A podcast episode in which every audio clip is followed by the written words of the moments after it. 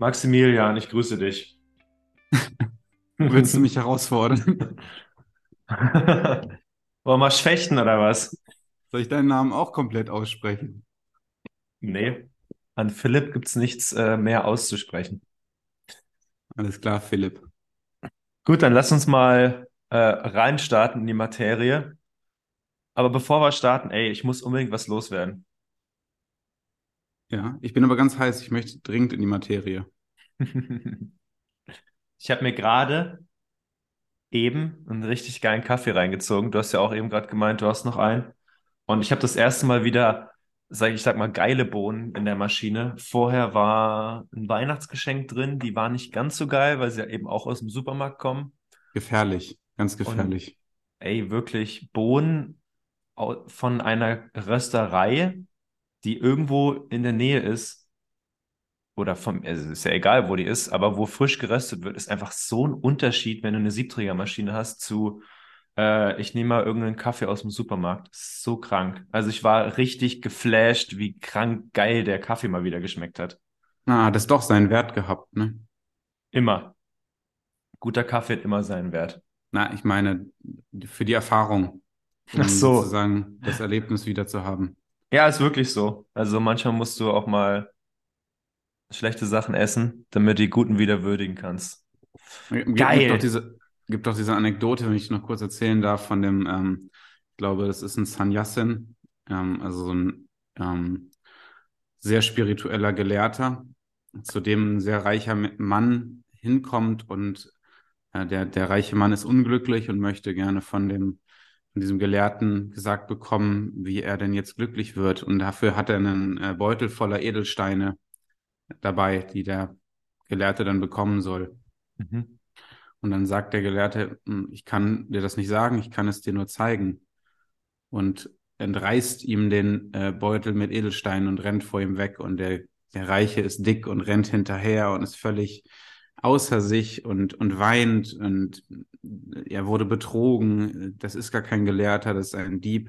Und nachdem die dann drei, vier Stunden durch das Dorf gerannt sind, bleibt der äh, Gelehrte stehen und wirft ihm den Beutel wieder zurück. Ähm, und der der ähm, Reiche, dem sozusagen seine, sein Reichtum entzogen wurde, erlebt dann das Erlebnis neu, so wie du mit dem Kaffee. Okay, ja, sehr gut. Sehr gut. Direkt in die Philosophie eingestiegen, hatten wir auch noch nicht. Ja, das habe ich aber ganz, ganz oben auf meiner Liste. Wir sind ja eigentlich jetzt bei uns ja nur, wenn wir ohne Mike reden, nur um philosophische Themen.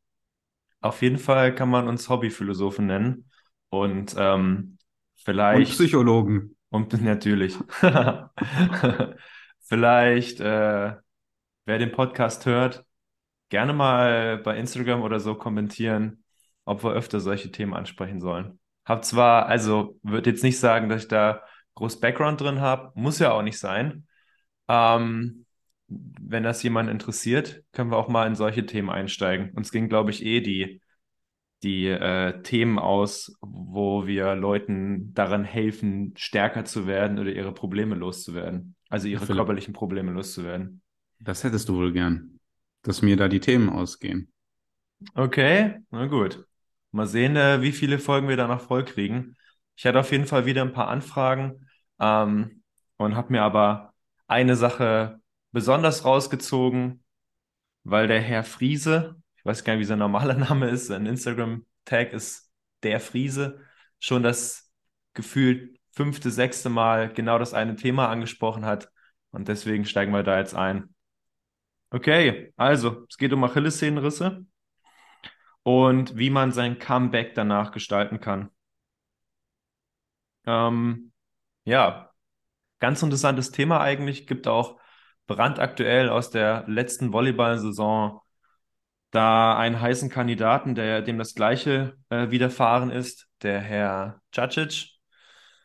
Der hat sich in der Finalserie die Achillessehne gerissen und ich habe ihn noch nicht spielen sehen, aber ich weiß, dass er auch schon mal wieder jetzt äh, auf dem Feld gestanden ist und sein Achillessehnenriss ist ein bisschen mehr als ein halbes Jahr her und er hat auf jeden Fall eine extrem krasse Reha hingelegt, wenn er es geschafft hat, jetzt schon wieder am Start zu sein. Und ich bin gespannt, wie das weitergeht, weil er ist an sich auch nicht mehr der Jüngste, glaube 38.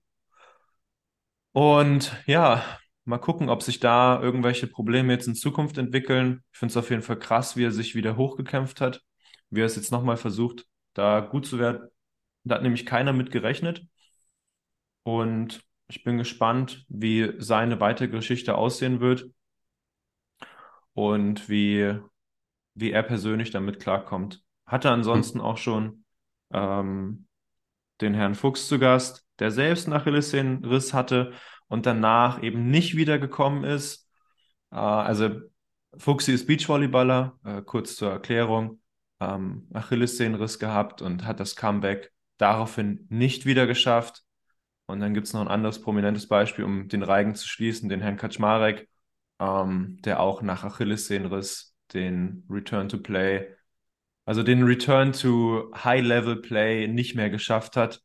Und ja, deswegen ähm, interessantes Thema, gerade auch dann für Hobbyspieler. Was mache ich, wenn ist das denn gut, wenn ich es versuche und so weiter? Steigen wir mal ein. Darf ich direkt fragen? Immer. Gibt es einen Unterschied in der Häufigkeit von ähm, Achillessehnenrupturen ähm, in der Halle und im Sand? Sehr gute Frage. Kann ich dir ehrlich gesagt keine Antwort geben. Ich habe auch versucht, die Rupturrate beim Volleyball herauszufinden. Äh, Quick and Dirty Research auf Google Scholar, äh, habe aber nur die Inzidenz gefunden für Spontanrupturen generell in der Gesellschaft. Da liegen wir bei 12 bis 18 Menschen auf 100.000. Ist ja nicht ohne. Die, die häufigste Spontanruptur einer Sehne im menschlichen Körper. Aber wie viele das jetzt beim Volleyball speziell sind und dann auch noch der Unterschied Halle zu Sand, leider, also leider auf die Schnelle nicht gefunden. Und ich glaube, da gibt es dann auch nicht so gute Statistiken für, da wir ja, haben wir schon mehrmals angesprochen, in einer ziemlichen Randsportart unterwegs sind. Hm. Es ist aber ganz interessant, was du sagst. Vor allem, wenn man überlegt, also alle Menschen, die ich kenne, die einen Achillessehnenriss hatten, waren bei ähm, Sport, nicht im Alltag. Ja, safe. Macht auch Sinn, weil die Kräfte einfach im Alltag nicht erzeugt werden. Ne? Die, die Achillessehne ist, glaube ich, die stärkste Sehne des menschlichen Körpers. Würde, um, ich, würde ich so unterschreiben, genau. Hm, das ist natürlich an der Stelle die Frage, warum ist diese Sehne die dickste Sehne des menschlichen Körpers? Vielleicht kannst du das da, damit direkt mal einsteigen. Tja, warum ist sie die stärkste Sehne im menschlichen Körper, reißt aber am häufigsten? Ich glaube, dass der Impact auf dem Sprunggelenk extrem stark ist, gerade eben bei, bei Sprungsportarten, ähm, da die Absorption der Landung primär im Sprunggelenk stattfindet und je nachdem, welche Landemechaniken du hast, äh, ist es mehr oder weniger zu 80 bis eben 100 Prozent auf der Achillessehne. Und ich denke, dass wir da eben entsprechend viel arbeiten müssen, um die Sehne stark genug zu halten. Aber jetzt äh, drifte ich ein bisschen ab. Warum diese Sehne? Ähm, Springen, Landen, Fortbewegung, die, die, der meiste Impact auf dem Sprunggelenk im Alltag, bei Alltagstätigkeiten, eben wie zum Beispiel dem Gehen und aber immer beim Sport auch beim Sprinten hast du extreme Belastung auf der Achillessehne, weil die eben maximal vorgespannt, maximalen Druck erzeugen muss, damit wir uns möglichst schnell fortbewegen. Hast du noch Ergänzung? Nee, du hast es im Prinzip schön gesagt. Also äh, die, die Herangehensweise meiner, meiner Überlegung ist hier ganz simpel. Wir haben ja beim Thema Krafttraining schon öfter darüber gesprochen, warum wir sozusagen auch Endrange trainieren beispielsweise beim Split Squat, wo wir quasi eine, eine volle Streckung auf der auf dem Quadrizeps in der ähm, gebeugten äh, Knieposition haben, quasi um die Patellasehne zu stärken. Das heißt, diese Full Ranges haben großen Übertrag, also das ist Faktor 1, was viel Übertrag auf die Sehne hat. Und Faktor 2 ist äh, Gewicht. wenn du jetzt quasi vom Springen auf einem Bein landest, äh, kannst du dir vorstellen, was da für Kräfte wirken. Mhm. Und Punkt drei ist Geschwindigkeit. Und auch das ist sozusagen äh, extrem hoch, wenn du quasi eine, eine Spring- oder ähm, ja, eine Sprungsportart ausführst. Und meine, meine Frage an der Stelle ist, warum jetzt ausgerechnet zu Zeitpunkt X diese äh, Sehne reißt? Ich habe, ich, ich kenne jetzt die beiden Spieler nicht, die du vorhin genannt hast, aber meine Vermutung wäre jetzt, das wäre, dass das wahrscheinlich nach einer Off-Season, wo relativ wenig gelaufen ist, passiert. Ist das richtig? Ähm, bei Judges war es End-Season. Oh, okay. Also nach, also damals war er meiner Meinung nach, also in der letzten Saison war er definitiv Stammspieler bei Friedrichshafen, hat extrem viel gespielt. Und ähm, das könnte aber auch genauso ein Erklärmodell sein. Eben immer wieder High Impact, ähm, viele Sätze in den Knochen. Also du springst ja unglaublich viel und eventuell kommt dann auch die, die ein oder andere Reha-Phase zu kurz und oder das Krafttraining kommt eben zu kurz. Und dann kommt eben entsprechend noch das Alter dazu. Also jetzt bei den beiden Beachern, die ich genannt hatte, weiß ich es ehrlich gesagt nicht, wann genau das passiert ist. Wer da nochmal nachhören möchte, kann bei Christian Fuchs äh, im, im, Podcast nochmal nachhören. Ähm, weiß jetzt auch leider nicht, welche Nummer das ist, aber das findet man ja schnell heraus.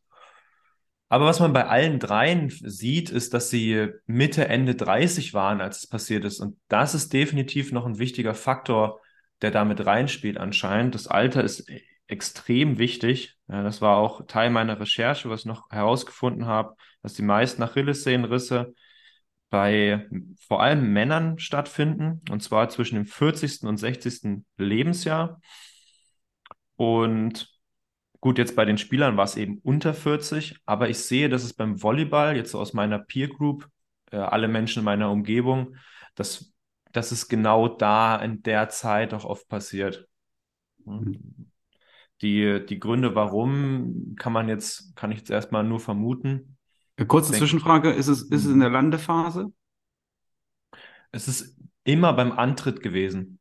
Mm, also aus der Ruhe heraus, der erste Antritt, und dann passiert eben dieses, dieses, ich weiß nicht, ob du schon mal dabei warst, als es bei jemandem passiert ist, aber es sieht sehr, es sieht sehr eigentümlich aus. Also jemand fällt dann, also will starten, fällt dann so hin.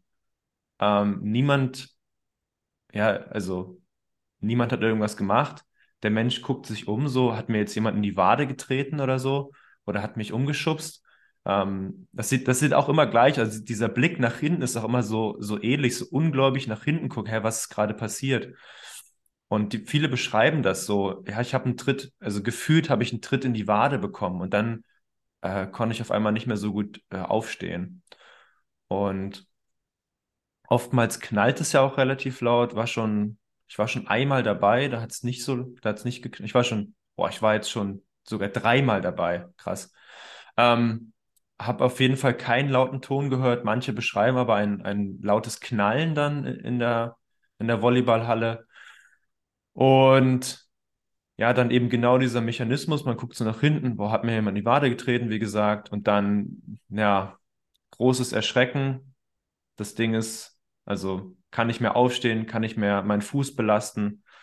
Und dann hat man meistens auch die Gewissheit, okay, Wade ist durch. Anders als jetzt ein Sprunggelenkstrauma, wo man eigentlich zumeist Gegnereinwirkung hat, also dass man zumindest ähm, auf einem Fuß landet oder so, wenn wir jetzt beim Volleyball bleiben aber da ist es meistens ohne Gegnereinwirkung, meistens eben beim Antritt. Also wenn man gerade die Kraft produzieren möchte, nicht beim Springen und Landen. Mhm, das würde ich ja. darauf zurückführen, dass wenn du hochspringst und landest, die Muskulatur ja schon sozusagen vorgespannt ist durch das Hochspringen.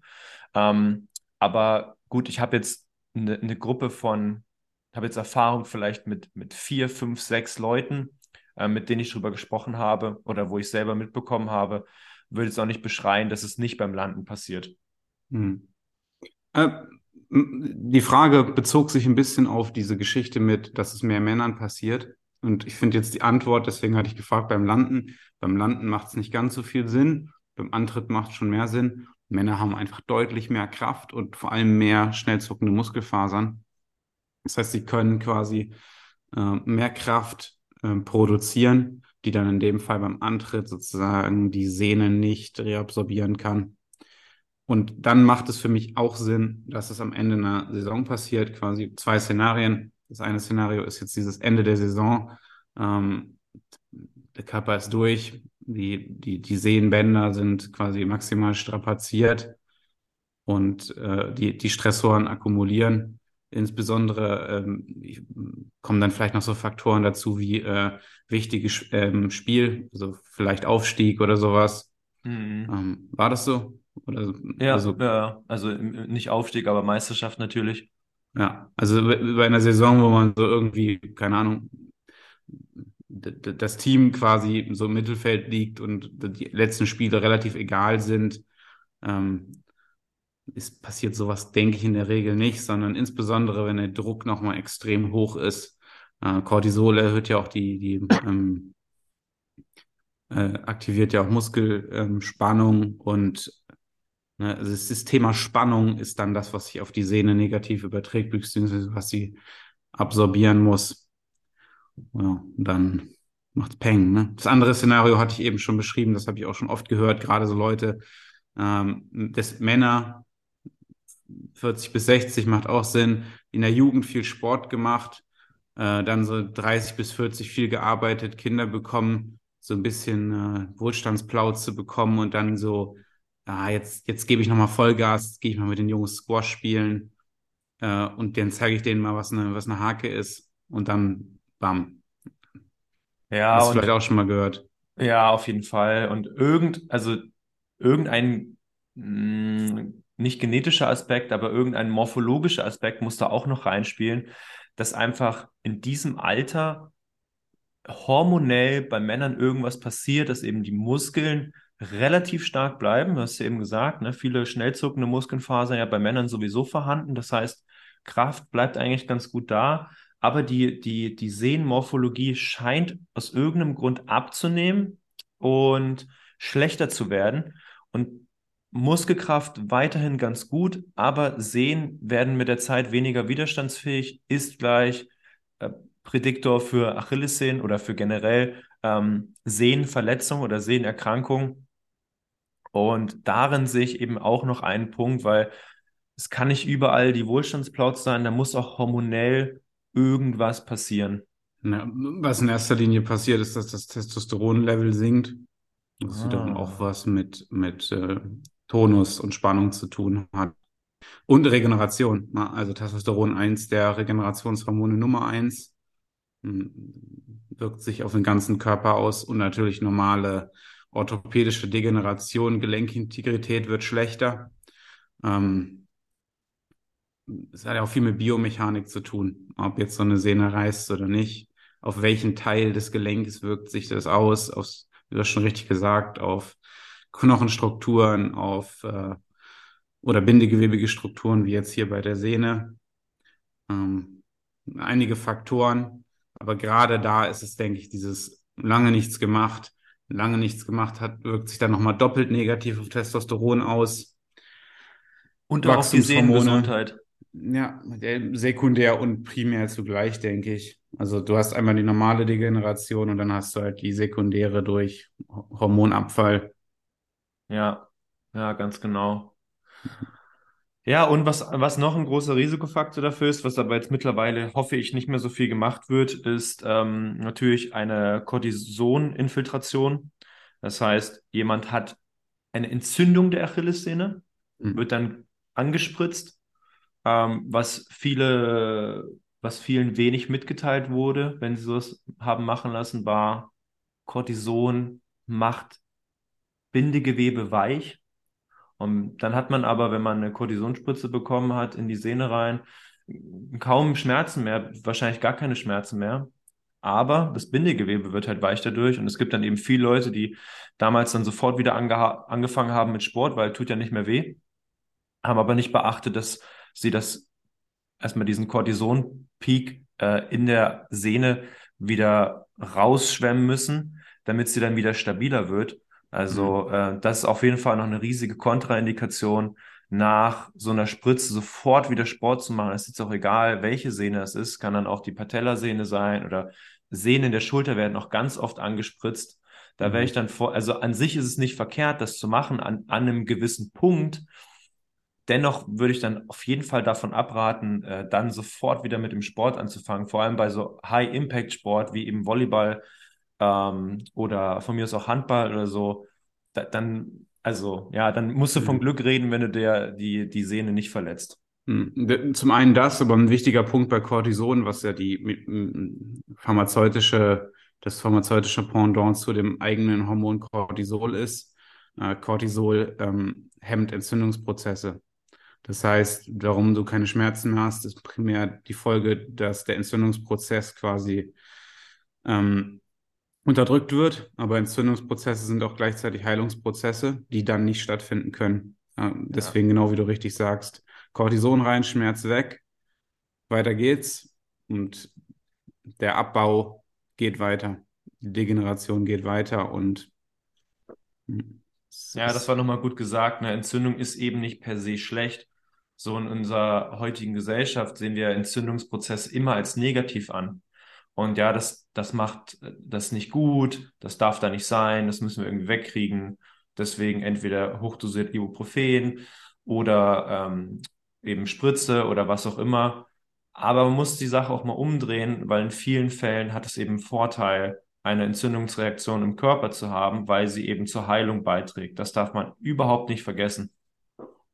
Und gleichzeitig die, die, die Schmerzen, die man hat, sind eigentlich ein Warnsignal dafür, so Vorsicht, jetzt, jetzt nicht zu sehr belasten. Also Schmerzen haben ja, wenn sie akut sind, auch so schon ihre Vorteile. Ja. Es gibt ja diese Menschen, die keine Schmerzen haben. Die sterben ja relativ jung, weil sie sich eigentlich den ganzen Tag nur verletzen. Ja, weil sie Sachen also, eben nicht merken. Das ist so krass. Und da auch wieder, ne? Alle Leute wollen keinen Schmerz haben, aber stell dir mal vor, du hättest gar keinen Schmerz empfinden es wäre das Schlimmste auf der Welt, sag ich dir, wie es ist. Insbesondere, weil der Mensch immer unter Schmerzen besonders stark ähm, oder beziehungsweise besonders gut lernen kann. Also die, die Lernfähigkeit ist um ein, ein massives Stück angehoben. Und so läuft auch Adaption ab. Also ohne Schmerz gäbe es keine Weiterentwicklung. Heißt jetzt nicht äh, für alle älteren Zuhörer, dass ihr eure Kinder schlagen sollt, währenddessen sie die Hausaufgaben machen. Aber ähm, ich würde ja vollkommen recht geben, dass bestimmte Dinge dann einfach ja, beherzter umgesetzt werden, wenn man eben unter, unter Beschwerden leidet, zumindest kurzfristig. Ähm, ich würde argumentieren, Schmerzen was anderes. Wenn du Hausaufgaben machst, dann hast du schon ge genug mentale Schmerzen. Hatte ich zumindest. Ja, Dito, Dito.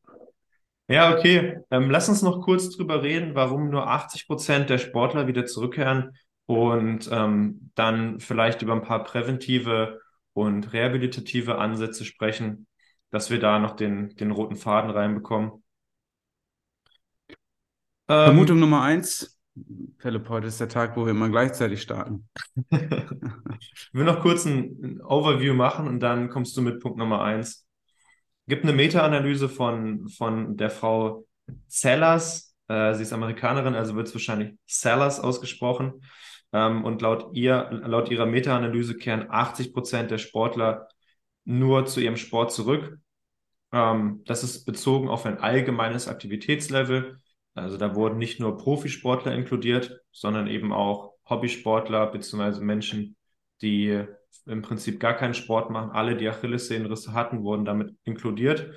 Und ja, äh, Rückkehrrate in den Sport 80 Prozent, sei es jetzt hobbymäßig irgendwie joggen gehen oder so, oder eben auch High Impact ähm, Profisport.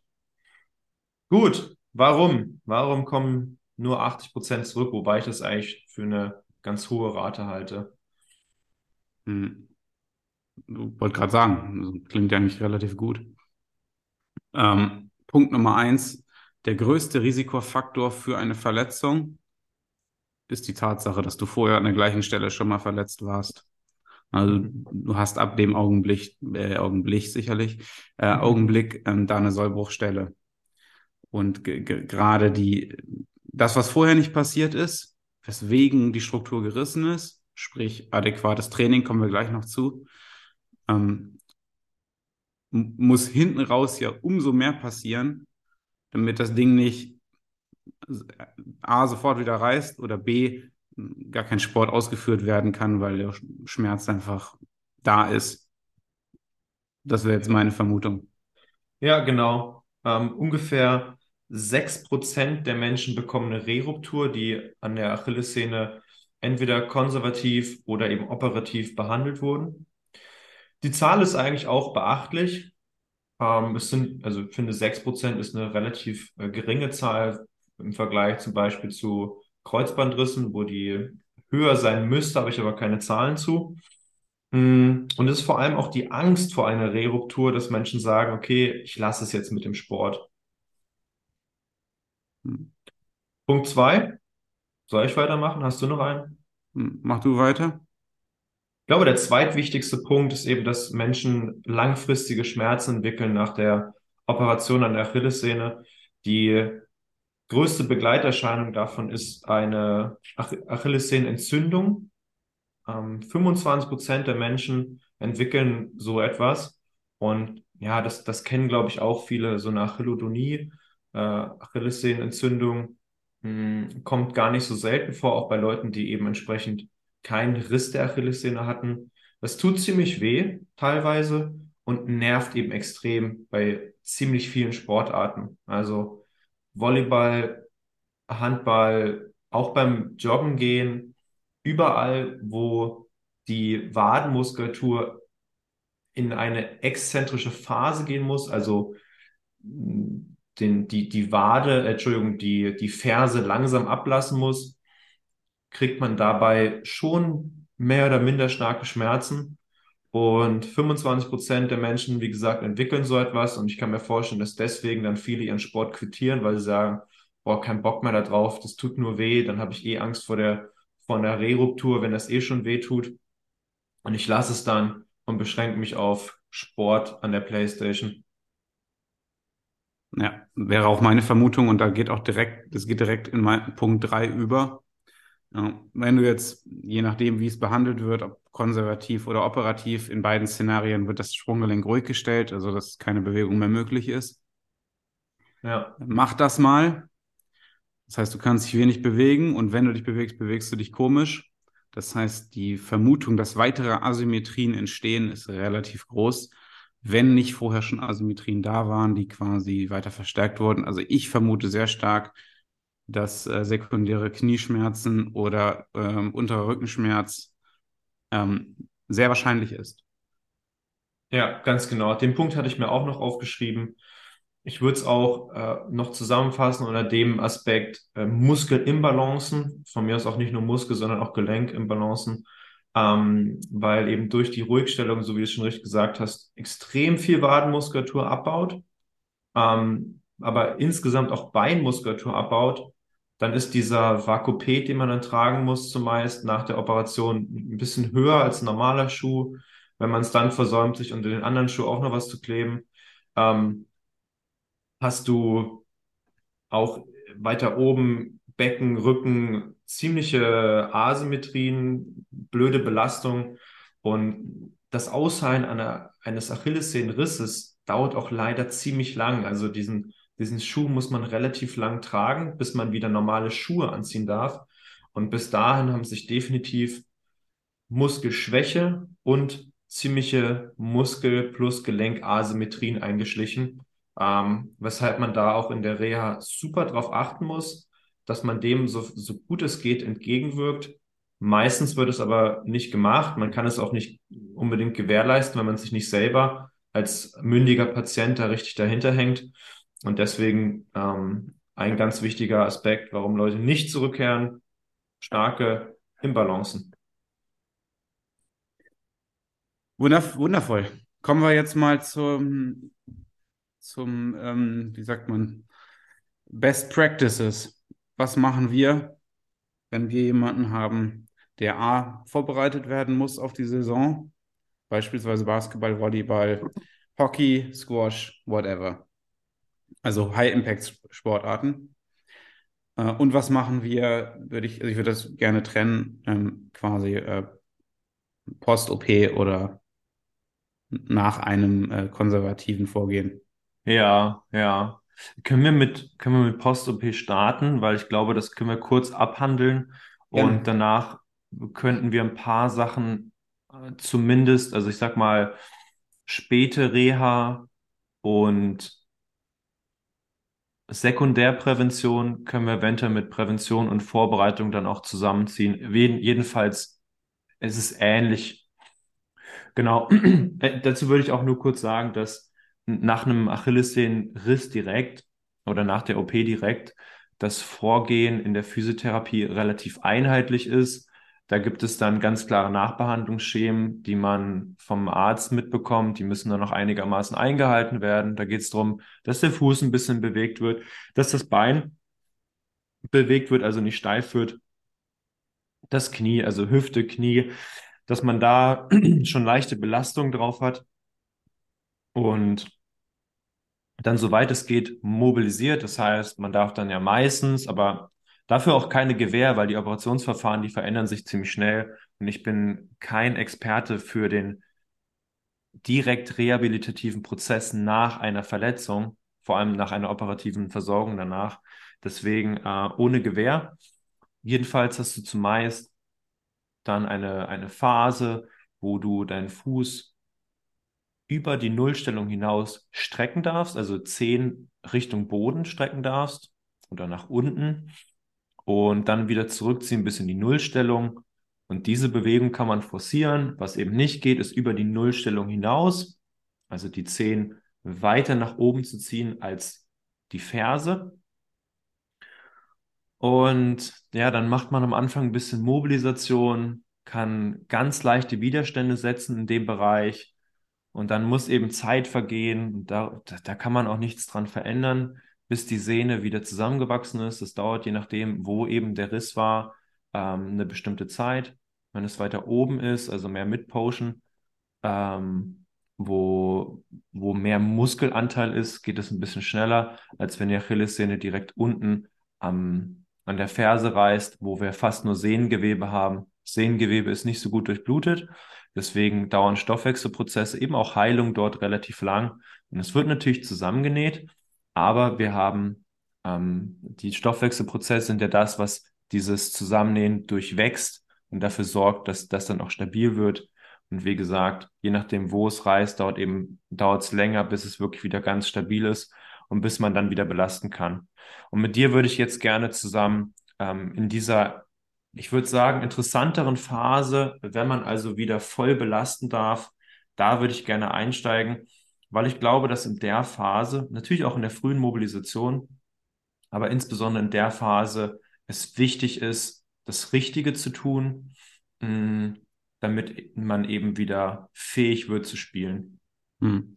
Äh, noch ganz kurz zur Phase davor, was ich als extrem entscheidend empfinde, ist, dass man ähm, die das gegenüberliegende Bein trainiert. Äh, mhm. in den Ausgangssituationen, wo quasi keine Last auf dem betroffenen Bein ist. Also beispielsweise äh, Wadentraining auf der gegenüberliegenden Seite äh, hat auch einen Übertrag auf das ruhig gestellte Bein. Also ist natürlich nicht äh, enorm, aber äh, gibt Studien, die zeigen, dass dann quasi auch Kräftigungs- und Wachstumsprozesse im, im gegenüberliegenden, ähm, in der gegenüberliegenden Extremität hat. Mhm. Man, muss da jetzt nicht gar nichts machen in der Zeit. Ähm, Guter Punkt, danke.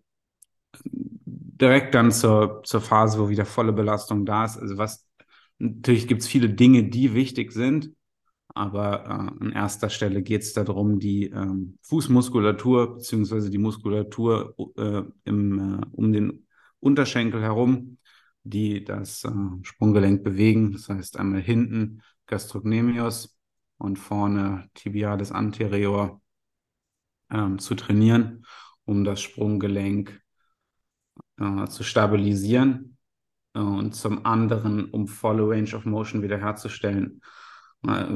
Klar, du, du als Therapeut kannst ja gleich nochmal sagen, der, der, der dann auch die passiven äh, Techniken anwendet, quasi um die Sehne zu behandeln. Und darauf will ich jetzt nicht eingehen, aber Ähm, auch ich im Training, also mein Go-To, ähm, Wadenheben, im besten Fall an der Maschine, im Stehen.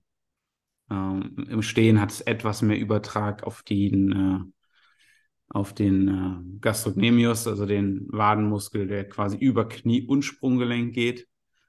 Und äh, Wadenheben im Sitzen, äh, etwas mehr Soleus. Das ist quasi der Anteil vom Trizeps surrey, der nur über Sprunggelenk geht. Deswegen vielleicht sogar etwas größeren Anteil hat, wenn es darum geht, das Sprunggelenk zu kräftigen, weil er ein eingelenkiger Muskel ist. Und da geht es um verschiedene Satzwiederholungsschemen. Also wir wollen uns dahin hinarbeiten, die Sehne wieder zu kräftigen. Das heißt, wir machen Wadenheben mit einer Pause in der tiefsten Position. In der Regel bei mir zwischen zwei und sechs Sekunden. Ähm, was immer klar sein muss, ist sechs Sekunden Belastung in der tiefsten Position ist eine sehr hohe Belastung auf der Sehne. Damit würde ich nicht anfangen. Äh, zu Beginn würde ich das Ganze vielleicht auch sogar äh, ohne Gewicht machen, einfach an der Wand. Äh, da hat äh, Ben Patrick, auch als Knees Over Toes Guy bekannt, auch ganz schöne ähm, Übungen kreiert, wie den Flexor Hallucis Race. Äh, die kann man sich gerne mal angucken. Äh, auf beiden Beinen starten. Zweimal 25 Wiederholungen ist Ziel. Wenn das äh, möglich ist, dann sollte es so ein leichtes Brennen in der Wade geben. Äh, dann das Ganze gerne auch einbeinig. Und andersrum den Tibialis Race rückwärts an der Wand, Po an der Wand, ähm, Fersen einen halben bis Meter von einem entfernt, Hände auf die Knie, sodass die sich nicht beugen können und dann die Fußspitzen immer komplett anheben und komplett absetzen. Auch hier zweimal 25 Wiederholungen. Ähm, und dann gerne auch äh, Steigerungen wie eine ein bis zwei Sekunden Pause in der obersten Position ähm, einbauen.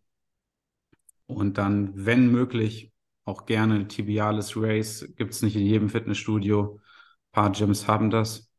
Eine exzellente Maschine. Also Wadentraining im Allgemeinen, äh, gerade wenn es um so äh, Sprungsportarten ähm, geht oder halt ne, gibt da oder wo halt hohe Kräfte wirken, äh, Wadentraining massiv unterschätzt. Also äh, gerade im Interview gehört mit Preston Green, ähm, Strength Conditioning Coach bei den Florida Gators seit zehn Jahren, was eine relativ lange Zeit ist. Ähm, das heißt, er macht da ganz gute Arbeit und er sagt, seitdem er eine Wadenmaschine in deren Gym hat, gibt es keine Probleme mehr mit Sprunggelenken in der Season, beziehungsweise äh, drastisch abgenommen. Hm. Ja, stark. Ich fand die, äh, die Übung voll gut, die du beschrieben hast, habe ich noch gar nicht drüber nachgedacht. Vor allem eben auch aus der Position ähm, den Tibialis zu trainieren, also Vorfuß heben, finde ich eine, eine exzellente Übung, die man sehr gut auch zu Hause machen kann. Gerade jetzt in der Anfangsphase eben nicht nur die eine Seite, also die Wadenseite beweglicher machen, sondern auch die Fußheberseite zu trainieren, war wirklich äh, ziemlich, ziemlich cool und so simpel. Danke dafür. Ähm, vielleicht noch dann eben aus meiner Perspektive, worauf es noch ankommt. Und da würde ich gerne einmal über diese große Diskrepanz sprechen zwischen es muss heilen und wir brauchen aber wieder Beweglichkeit weil das ist gerade an der Achillessehne eben extrem schwer. Wir haben gesagt, die Achillessehne ist die stärkste Sehne im menschlichen Körper.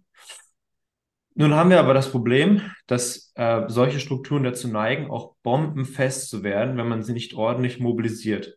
Auf der anderen Seite hat man, wenn man zu früh, zu stark mobilisiert, da wo es, wo eben noch gut Beweglichkeit möglich ist, laufen wir Gefahr, dass man eventuell sich eine Reruptur einheimst oder dass eben Mikrorisse wieder entstehen und wir dadurch eben die, die Sehne schwächen oder uns eben eine, ähm, eine Achillessehnenentzündung antrainieren. Das heißt, da müssen wir ganz diffizil vorgehen. Deswegen würde ich da auch empfehlen, sucht euch wirklich jemanden, der das mit euch zusammen macht, weil da ist alleine machen echt schwierig. Also da braucht man schon einen Experten oder eine Expertin an der Seite, die da hilft, zu gucken, okay, wann machen wir genau was, in welcher Intensität und wie reagierst du darauf und dann müssen wir dies, das oder jenes eben entsprechend ändern. Auf jeden Fall habe ich schon alle, oder habe vor allem den Fall gesehen, dass Leute eben zu wenig mobilisiert haben ähm, weil immer alle auf Nummer sicher gehen möchten, was ja auch irgendwo verständlich ist. Aber ich sag dir eins, wenn deine Achillessehne einmal, gerade wenn sie operiert wurde, so bombenfest geworden ist und äh, Haut miteinander verwachsen ist, also die, die Faszien, alles miteinander verwachsen ist, weil die müssen ja, das wird ja alles ähm, aufgemacht, dann gibt's danach eine riesige Narbe, was heißt riesig, aber schon eine relativ große Narbe, da verwachst, äh, da verwächst die Haut miteinander und das kriegst du so schnell nicht mehr gelöst danach. Also ich habe eine Patientin, da wurde dann relativ wenig gemacht ähm, in der, in der Reha und äh, die hat ein bombenfestes Sprunggelenk. Da ist nichts mit Mobilisieren. Da brauche ich auch gar nicht anfangen mit irgendwelchen ähm, Faszientechniken oder so. Das ist schon so lange so verklebt. Ähm, da kannst du nicht mehr viel machen. Das heißt, da muss man eben entsprechend aufpassen. Auf der anderen Seite darf man eben nicht zu früh anfangen, sich stark zu belasten. Und das ist, glaube ich, die größte Diskrepanz bei dieser Erkrankung. Und ich glaube, dass wir deswegen so eine hohe Rate oder so eine vergleichsweise hohe Rate an Sportaussteigern haben, beziehungsweise Leuten haben, die danach eben entsprechende Sekundärproblematiken entwickeln. Weil, wenn du jetzt auf dem einen Sprunggelenk durch die Einschränkung, durch die Achillessehne eben viel unbeweglicher bist, springst und landest, springst und landest und die Sprunggelenke komplett anders federn können, beziehungsweise dein Sprunggelenk, wo der Riss war, eben kaum mehr federn kann, ist klar, dass du dir Sekundärproblematiken eben äh, reinholst. Und da müssen wir wirklich aufpassen und da muss alles dafür getan werden, dass du Beweglichkeit wiedererlangst, sobald du wieder belasten darfst und kannst, ähm, weil wir da gar nicht erst in diesen Teufels, in diesen Negativ-Teufelskreis rein wollen. Ja. Schön gesagt. Und da würde ich mich eben deiner Argumentation anschließen. Das Training ist wichtig.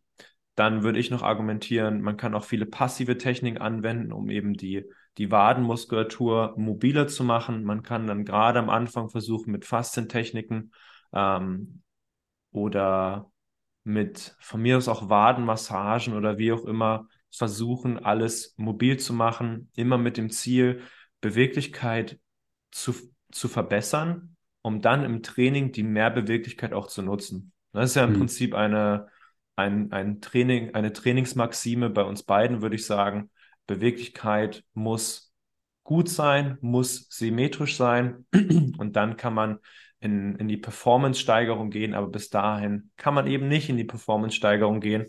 Und gerade an den Waden von Leuten, habe ich eben schon gesagt, die nach Achillessehnenriss hatten, sieht man eben enorme Beweglichkeitseinschränkungen, was zu krassen Asymmetrien führt.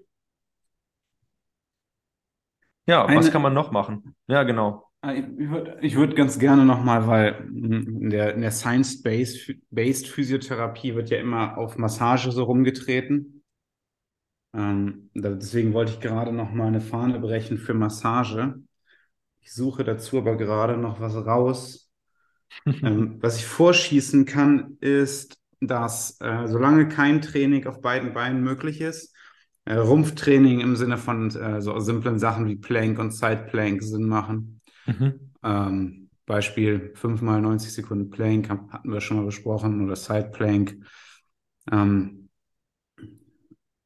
bis dann quasi ähm, der Vakupet auch ab ist und dann äh, auch gerne so machen äh, Sachen machen für, für Disbalancen ähm, die sich wirklich gebildet haben, Beispiel Split Squat. Mhm. So, und jetzt lass mich doch nochmal gerade schauen, was ich eigentlich sagen wollte. Und zwar, ah, hier haben wir ihn doch. Ich wollte nämlich keinen falschen Namen sagen, deswegen gucke ich gerade in meiner Kindle ähm, Mediathek was nach. Mhm. Und zwar gibt es diesen einen Sprint-Coach, der Massage bei seinen Sprintern. Hier, Charlie Francis, ne? ich wollte den richtigen Namen sagen, mhm. äh, einer der Top-Sprint-Coaches ähm, der letzten 100 Jahre. Und der hat Massage äh, stark propagiert für die Sprinter. Und einer der Hauptpunkte, warum ich glaube, Massage ist in Ergänzung mit vielen anderen Sachen äh, total gut, ist, weil es halt die Durchblutung so extrem fördert. Und das ist ja das, was wir da unten gerade, das ist so weit vom Herzen weg, Ähm, viele haben da eine sehr, sehr schlechte Durchblutung, merkt man mit kalten Füßen. Da kommt einfach wenig an. Da muss das Herz schon ziemlich gut arbeiten. Ähm, und äh, gerade bei so Sachen wie Massage, das, das fördert das ganz einfach. Äh, deswegen würde ich dringend dazu raten, ähm, da nicht äh, der, der, das zu sehr dieses evidenzbasierte Vorgehen im Kopf zu haben, sondern wirklich zu sagen, nee, komm, äh, da hat es jetzt auch mal Sinn und, äh, und Platz. Ja, ja, ich, ich weiß, was du meinst. Das, oder das, das, ich würde mal sagen, das Problem bei der ganzen Sache ist, dass äh, die evidenzbasierte Physik sich ja auch viel damit beschäftigt, ähm, was ist jetzt effizient. Also man geht immer davon aus, okay, wir haben nur eine bestimmte Zahl an Minuten mit dem Patienten, was jetzt das Sinnvollste, was zu tun ist, was kann der Mensch ansonsten auch eventuell zu Hause machen. Und ich denke, dass da Massage seinen Platz hätte, wenn entsprechend man sich leisten kann, mehr Zeit vom Therapeuten Anspruch zu nehmen. Wenn wir jetzt über die Grundversorgung sprechen, das heißt, ähm, du kriegst ein Rezept vom Arzt, ein paar Behandlungen, maximal zweimal pro Woche 20 Minuten, dann denke ich, dass das keinen Platz hat. Aber Ansonsten, wenn man eben mehr Zeit investieren kann, auch noch was selber dazu beisteuern kann, ist es auf jeden Fall wichtig und richtig, alle möglichen Dinge zu machen, die dem Heilungsprozess da helfen oder auch die dem Präventionsprozess helfen. Hm.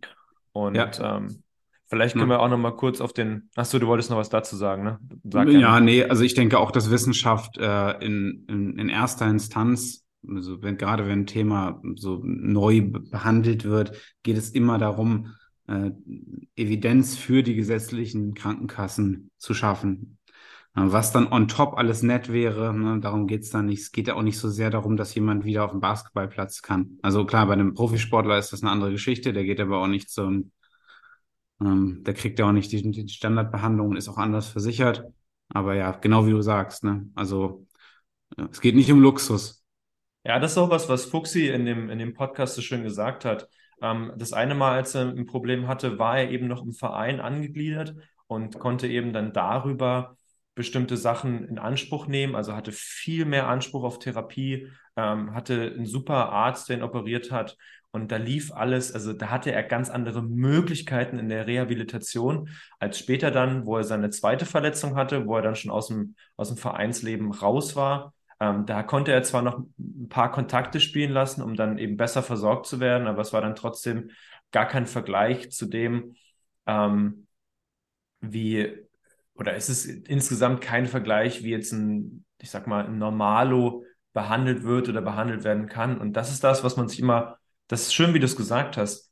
Ähm, die Krankenkasse ist nicht dafür da, und das will ich nochmal betonen, dich wieder auf den Platz zu bringen, dass du wieder Top-Leistung bringen kannst beim Sport. Dafür ist auch der Arzt nicht da. Der Arzt ist wieder da, dass, dafür da, dass du deinen Alltag meistern kannst und da klarkommst. Und wenn dein Job halt ist, du arbeitest im Büro, dann würde ich schnellstmöglich wieder dahin bringen können.